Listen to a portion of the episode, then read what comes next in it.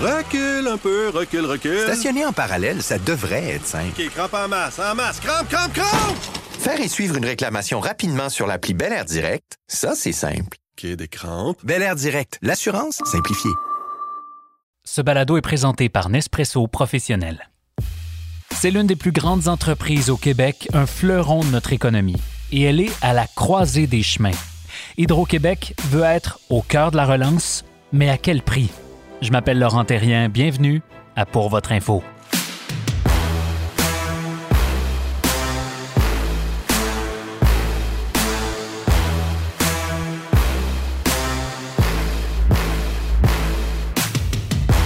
Bonjour à tous. Je sais pas pour vous, mais euh, depuis un certain temps, j'ai l'impression qu'il se passe plus de choses que jamais chez notre géant de l'énergie Hydro-Québec. Sophie Brochu, euh, la première femme à diriger l'institution depuis 75 ans, avait promis un renouveau, c'est vrai, à son arrivée il y a un an. Mais son arrivée coïncide aussi avec une foule d'autres changements dans le paysage énergétique, des changements qui s'accélèrent d'ailleurs, la montée de nouvelles sources d'énergie, des questionnements sur le futur de la société d'État dans un monde où l'énergie est de plus en plus décentralisée et où les sources de production se rapprochent en fait des citoyens, s'éloignent de plus en plus du modèle des grands barrages qui a fait la renommée et la richesse d'Hydro-Québec. Ajoutez à tout ça la crise économique et vous avez un cocktail parfait pour une réflexion profonde sur le rôle d'Hydro-Québec dans l'économie québécoise? Et c'est justement ce qu'on va faire ensemble aujourd'hui. David Murray, bonjour, bienvenue à Pour votre info. Bonjour Laurent. David Murray, c'est le chef de l'innovation d'Hydro-Québec, son vice-président exécutif responsable de toute la production d'électricité. C'est, à toute fin pratique, le numéro 2 de l'organisation. La recherche et développement, c'est lui. Les filiales, c'est lui. Le circuit électrique, les batteries, le stockage, c'est lui aussi. Avant d'arriver chez Hydro-Québec en 2015, David était vice-président chez Bombardier. On est euh, dans une drôle de période présentement, David, dans laquelle euh, on est toujours en crise, mais on sent que la crise tire à sa fin et on se permet de regarder davantage vers l'avant. J'imagine que vous le faites chez Hydro-Québec depuis déjà un certain temps. En tout cas, entendre Sophie Brochu, euh, c'est effectivement le cas. Vous semblez vouloir jouer un rôle important dans la relance de l'économie du Québec. Pourquoi vouloir jouer ce rôle-là d'abord et ce sera quoi le rôle d'Hydro-Québec dans la relance de l'économie? Ben, tout d'abord, euh, Laurent, merci de l'invitation. Euh, en fait, Hydro-Québec est au, est cœur du Québec depuis 75 ans, puis on a un joueur tellement important pour, euh, le Québec. Euh, chose qui est importante à mentionner, c'est Hydro-Québec, on donne déjà des projets, des contrats au Québec de plus de 3,5 milliards année après année au Québec. Donc, on est un des plus grands donneurs d'ordre. Alors, on est très bien positionné là, pour être un, un, acteur important dans la relance économique.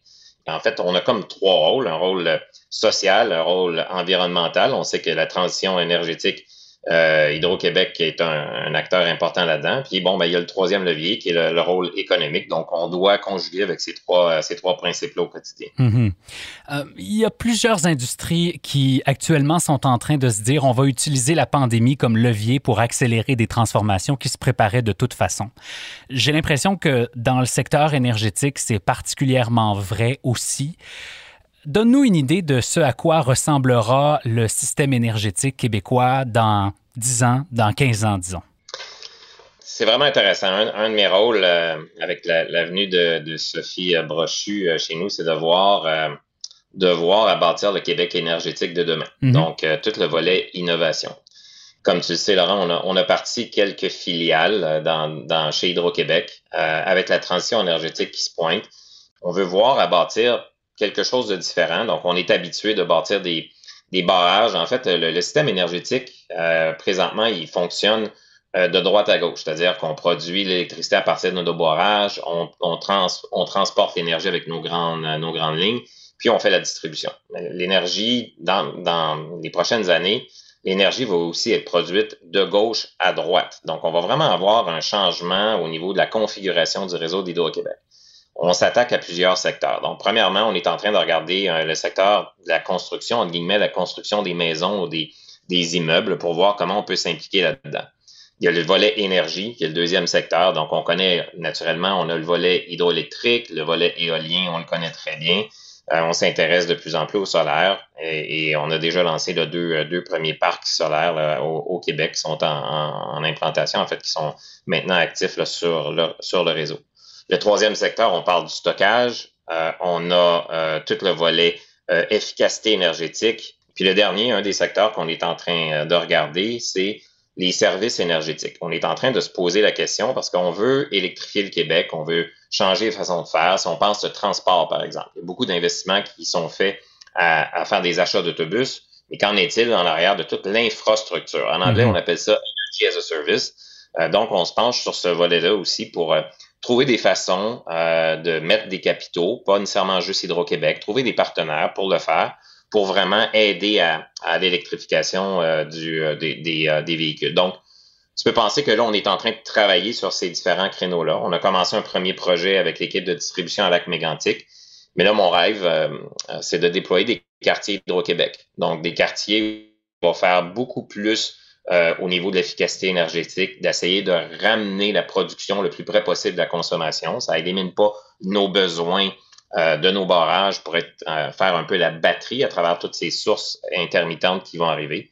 Donc, de bâtir ces quartiers-là, les, les, les, positionner au bon endroit au Québec. Donc, hmm. c'est vraiment excitant. Dans une transition qui est, qui est vraiment extraordinaire. Là, puis, on voit pas ça. On voit ça une fois au 100 ans, des, des transitions comme ça. Oui, puis on le sent effectivement qu'il se passe quelque chose euh, chez vous en ce moment. Il y a trois boîtes que tu as ouvertes en, me répondant. Puis, j'aimerais ça qu'on aille un petit peu plus creux dans ces trois boîtes-là, puis qu'on les referme une à une, si tu permets. La première, c'est la question des investissements. Tout ce que tu viens de dire, ça demande des investissements massifs de la part de l'État, mais de la part d'Hydro-Québec aussi, à proprement parler. Est-ce que vous êtes prêt pour favoriser cette relance économique-là à sacrifier les dividendes au profit de l'investissement direct dans la société québécoise? En gros, est-ce que Hydro se fout un peu de faire des profits à court terme pour préparer le futur énergétique québécois? Absolument. Je pense que, en fait, sacrifier est un grand mot, c'est mon idée. Euh, je pense qu'on est capable de, de, de, joindre euh, les, les, trois bulles que je parlais tantôt, que ce soit le volet économique, le volet social, le, volet environnemental. Déjà, tous nos investissements, quand, tantôt je parlais de donneur d'ordre, donc le nombre d'investissements qu'on fait au Québec, donc on se donne euh, la, la, la, direction de garder les, euh, les achats au Québec. Donc, naturellement, dans mesure qu'on est capable d'avoir des produits, des biens et services au Québec. C'est déjà quelque chose qu'on fait. Donc, certains vont dire, ben, c'est c'est de base, mais effectivement, on le fait parce que, bon, on pourrait acheter des biens à l'extérieur euh, qui ferait en sorte qu'on ferait encore plus de profit. Fait qu'on est déjà sensible par rapport à cette, euh, cet aspect-là, puis on veut continuer de le faire à stimuler euh, les, achats au Québec. L'autre chose, on travaille aussi, si on prend les serres, par exemple, ça, c'est une, des, une des démarches qu'on a fait dernièrement. Ben, on a offert, on a travaillé naturellement avec, avec le gouvernement et on a, on a été poussé pour avoir des tarifs préférentiels au niveau, au niveau des serres. Naturellement, ça doit être approuvé par la Régie de l'énergie, mais c'est des façons de faire qu'on on, démontre pour nous permettre euh, d'avoir une plus grande résilience au Québec, puis euh, on est capable de rencontrer vraiment les trois aspects-là, donc l'environnemental, le social et l'économique. Au risque de verser des dividendes moins élevés à l'État québécois pendant quelques temps? Oui, mais en fait, on est capable, je pense qu'on a une, grande richesse avec notre électricité qui est verte. On se rappelle qu'on a déjà les, tarifs les plus bas en Amérique du Nord, euh, parmi les meilleurs dans le monde. Donc, je pense qu'on est capable de, aussi, avec, avec ces, ces avantages-là, d'attirer d'autres entreprises, de venir créer une richesse plus grande pour, euh, pour le Québec. Euh, donc, il ne faut pas le regarder juste en termes de vente d'électricité, mais il faut le regarder plus grand, quelle valeur on ajoute euh, au Québec puis aux Québécois. Donc, si on est mm. capable d'attirer des entreprises à venir s'établir ici, ben, c'est des emplois, c'est des taxes qui vont retourner au gouvernement. Donc, il faut, le regarder de façon, de façon plus large. Puis Hydro-Québec, mais ben, on le fait constamment. Euh, dans, ces trois créneaux-là, comme je le mentionnais tantôt. OK. La deuxième boîte, euh, c'est celle des sources euh, d'énergie. on comprend que les grands ouvrages, c'est probablement derrière nous, puis que c'est probablement pas ce qu'il y a de plus efficace à bâtir en 2021. On a tous suivi avec intérêt l'annonce du projet Apwit, le nouveau projet en collaboration avec Boralex. Pourtant, il n'y a pas si longtemps, David, je me rappelle d'avoir assisté à une série de conférences dans le secteur de l'énergie dans lequel on disait il n'y a pas de place ou il n'y a pas de business case à court et moyen terme pour beaucoup d'éoliens au Québec. Qu'est-ce qui s'est passé pour que tout d'un coup on se dise finalement ça vaut peut-être la peine? Oui, en fait, euh, tout migre ou, tourne vers notre bilan d'énergie, notre bilan de puissance. Donc, euh, le distributeur qui, euh, qui fait les représentations en régie de l'énergie dépose à tous les 10 ans un bilan d'énergie de puissance et a fait une mise à jour l'année passée. On peut voir que là, présentement, avec la croissance de l'électrification au Québec, avec les contrats qu'on est en train de signer vers les frontières du Sud avec nos voisins américains, on voit que les besoins d'énergie sont en croissance. Alors qu'à l'époque, bon, on avait le rêve de le faire euh, et c'était pas euh, quelque chose qui est encore euh, euh, concret. Mais aujourd'hui, on est un peu dans une autre situation. On peut voir en avant de nous autres des besoins au niveau de l'énergie. Donc, à cet effet-là, donc notre, notre rôle en, tant que grande, grande entreprise hydro-québécoise, on doit s'assurer de, de, de, subvenir à tous les besoins au Québec et à l'externe du Québec et euh, on peut voir à, terme qu'on va avoir ces besoins énergétiques-là. Donc, de là mm. vient euh, le changement, un nouveau bilan, une, augmentation de la demande au Québec qui nous met dans une position où le projet à est, maintenant quelque chose qui est, euh, valable, qui est, qui est bon pour, Hydro-Québec et pour les Québécois. Très intéressant, puis on suit ça avec intérêt, sache-le. la dernière chose, c'est le passage de gauche à droite vers droite à gauche, c'est-à-dire la multiplication des sources de production. On pourrait penser dans un avenir, euh, je ne sais trop à quelle distance, mais, on pourrait s'imaginer qu'il pourrait y avoir des panneaux solaires sur mon toit qui pourraient alimenter euh, ma maison, mais lorsque je produis plus d'énergie, je peux redistribuer ça dans le réseau d'hydro. C'est à la fois une belle opportunité, mais c'est aussi une menace à un certain point pour Hydro-Québec. Est-ce que ça t'empêche de dormir la nuit? Non, absolument pas. En fait, euh, je pense qu'il y a de la place en masse euh, pour pouvoir électrifier davantage le Québec et électrifier encore plus le, Nord-Est. On sait qu'il y a beaucoup, beaucoup de, production fossile qui est encore présente. Donc, euh, euh, si on est capable de trouver des façons justement de faire de la production locale, de l'intégrer au réseau, je pense que c'est quelque chose qui est très louable et que Hydro-Québec va favoriser. D'ailleurs, on a parti notre filiale qui s'appelle ILO, qui pousse vers ça. Donc, on a fait, on est présentement à l'intérieur des maisons avec surtout des thermostats intelligents mais on a une suite euh, à ILO qui va pousser euh, les technologies où on va euh, effectivement avoir de la, production solaire, on va faire de l'effacement, par exemple, des réservoirs à eau chaude, par exemple. On, est à Shawinigan, on a fait, on a vraiment des, deux maisons qui sont équipées, entre guillemets, de, toutes les technologies. On pousse même des, de l'échange d'énergie entre les véhicules et la maison et le grid. Donc, on est à plancher sur ces, euh, sur ces, ces projets-là qui vont être, euh, qui vont être euh, excitants. Et tout ça va passer par notre, notre filiale ILO. Ce qui est mhm. important, c'est surtout l'intégration sur le réseau, parce que le design du réseau a été fait, comme je disais tantôt, de droite à gauche. Si on commence à rajouter un certain nombre de mégawatts, bien, il va falloir penser au design, comment le, le design du réseau va être capable d'accepter l'énergie qui vient de gauche à droite. Donc, c'est là qu'il faut euh, commencer à penser avec nos chercheurs sur comment on va moduler le réseau de demain pour être capable d'accepter. Il y a certaines limites qu'on est capable d'accepter euh, sans faire des changements importants, mais à un moment donné, euh, le, réseau n'a pas été designé pour faire ça. Donc, il faut se pencher là-dedans. De là vient l'importance d'être un agrégateur de toutes les, les, les, les possibilités d'énergie qu'on peut injecter pour protéger la, la, résilience du réseau, la qualité de l'onde du réseau. Donc, c'est des choses qui sont pas visibles à l'œil nu, mais euh, il y a beaucoup de travail qui est fait entre la goutte d'eau dans le réservoir jusqu'à la lumière que vous allez, les, les, les, citoyens allument pour garder euh, une, fiabilité puis une constance dans la, qualité de l'onde qui est, euh, qui est envoyée. Donc, c'est des choses qu'on est en train de travailler avec nos gens à l'IREC. Et je, peux, je peux dire que c'est très excitant de voir et de penser différemment dans le réseau de futur, d'inclure euh, des batteries de stockage, par exemple, avec notre autre filiale Evlo, qui est des batteries qu'on appelle mégawattheures, donc des, batteries un petit peu plus euh, euh, costaudes, un peu comme des containers, malgré que là, on, est, on travaille à, réduire ça. tu peux imaginer pouvoir mettre ces containers d'énergie-là, de stockage d'énergie-là sur les édifices, par exemple. Hmm. Donc, en 2022, par exemple, c'est une chose qu'on veut faire, mettre des batteries sur le toit d'Hydro-Québec, d'accumuler de l'énergie, ça va être de l'énergie solaire, et, de commencer à voir comment tout ça peut s'intégrer. Donc, ça peut créer tout un autre type de réseau dans le futur. Donc, c'est très excitant de voir ça. Avec l'ambition, j'imagine, à un certain point, d'être cette fameuse immense batterie du Nord-Est. C'est une expression qu'on entend dans la bouche de notre premier ministre, notamment, qu'on entend aussi chez vous. Est-ce que c'est euh, un rêve, une lubie, ou est-ce que c'est vraiment envisageable d'être euh, l'un des principaux producteurs d'énergie du nord-est américain? Ben, je pense que je pense qu'on est un modèle. Euh, on est un modèle déjà quand on regarde comment la province de Québec est verte. Il y a encore de la place à faire, mais on fait l'envie de tous les États américains en Europe quand on fait des appels conférences euh, les, gens ont leur réflexe de dire Ah ouais, mais vous autres, vous êtes au Québec, c'est différent.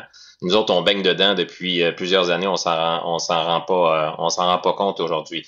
Donc, d'être la batterie du Nord-Est, elle va prendre encore plus de, plus en plus d'importance parce que les, sources d'énergie intermittentes vont venir injecter une énergie qui n'est pas nécessairement balancée. Et nous, avec nos réservoirs, on est capable de faire ça. Donc, la batterie est, avec l'eau qu'on a dans nos réservoirs. Donc, ça, ça, va nous permettre justement euh, de, jouer un rôle non seulement de vendre de l'énergie, de vendre la puissance, mais aussi éventuellement avoir un rôle d'équilibrage sur le réseau. Euh, chose qui n'existe pas beaucoup aujourd'hui. Donc, notre rôle va devenir de plus en plus important dans le futur dans cette transition énergétique. David, le temps file. Il y a une question qui me brûle les lèvres et que je vais me permettre de te poser. Euh, il y a quelques mois encore, tu étais président de Hydro-Québec Production. Euh, maintenant, tu es vice-président exécutif euh, à la suite d'une restructuration qui a aboli les trois filiales d'Hydro-Québec. Pourquoi ça marchait pas, Hydro-Québec à trois têtes, entre la production, la distribution et le transport d'énergie? Ben, en fait, on les appelait des divisions. Donc, des divisions, ça divise par, euh, par le terme.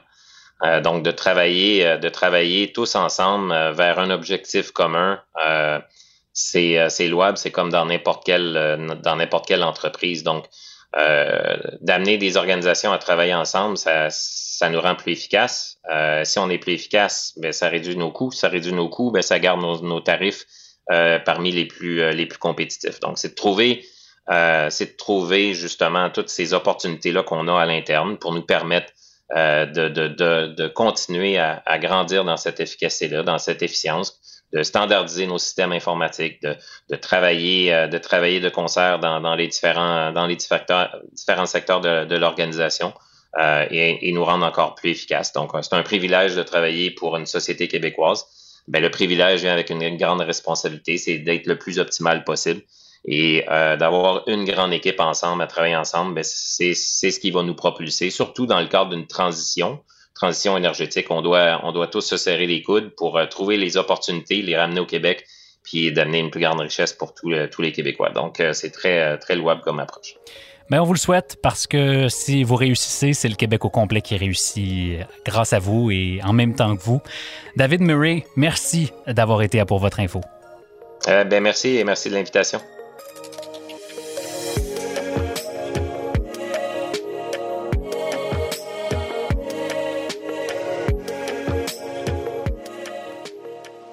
En terminant, voici ce que vous devez savoir. Ce que vous devez savoir est présenté en collaboration avec InfoBref. InfoBref, c'est un nouveau média d'information destiné aux professionnels et aux gens d'affaires qui vous offre l'essentiel des nouvelles affaires, politiques et techno sous la forme d'infolettres qui sont gratuites. Je vous suggère de vous abonner en allant à infobref.com. Le Canadien Pacifique cherche à fusionner avec l'entreprise de chemin de fer Kansas City Southern, ce qui pourrait faciliter la vie des exportateurs canadiens. Je vous explique. Ceux-ci pourraient voir de nouvelles routes accélérer leur accès à certains marchés. La nouvelle entité qui serait établie à Calgary et Kansas City opérera 32 000 km de rails du Canada jusqu'au Mexique une transaction qui doit être approuvée par le Surface Transportation Board avant d'être officialisée. Et Joe Biden pourrait bien augmenter les impôts des entreprises pour financer son plan d'investissement. Alors qu'on assiste habituellement à une compétition entre les États pour abaisser le taux d'imposition des sociétés, le nouveau président pourrait le relever, le faisant passer en moyenne de 21% à 28% Les ménages aisés pourraient aussi devoir verser plus d'argent au fisc américain. Ce faisant, Joe Biden s'attaque à une mesure phare de son prédécesseur Donald Trump qui avait allégé leur fardeau fiscal lors de son passage à la présidence. Voilà, c'est tout pour nous cette semaine. J'espère que ça vous a plu. Merci à Valérie et à Laurence chez Nespresso et à Charles Prémont qui assure la recherche et la coordination de Pour votre info. Je m'appelle Laurent Terrien. On se reparle la semaine prochaine. Recule un peu, recule, recule. Stationner en parallèle, ça devrait être simple. OK, crampe en masse, en masse, crampe, crampe, crampe! Faire et suivre une réclamation rapidement sur l'appli Bel Air Direct, ça, c'est simple. OK, des crampes. Bel Air Direct, l'assurance simplifiée.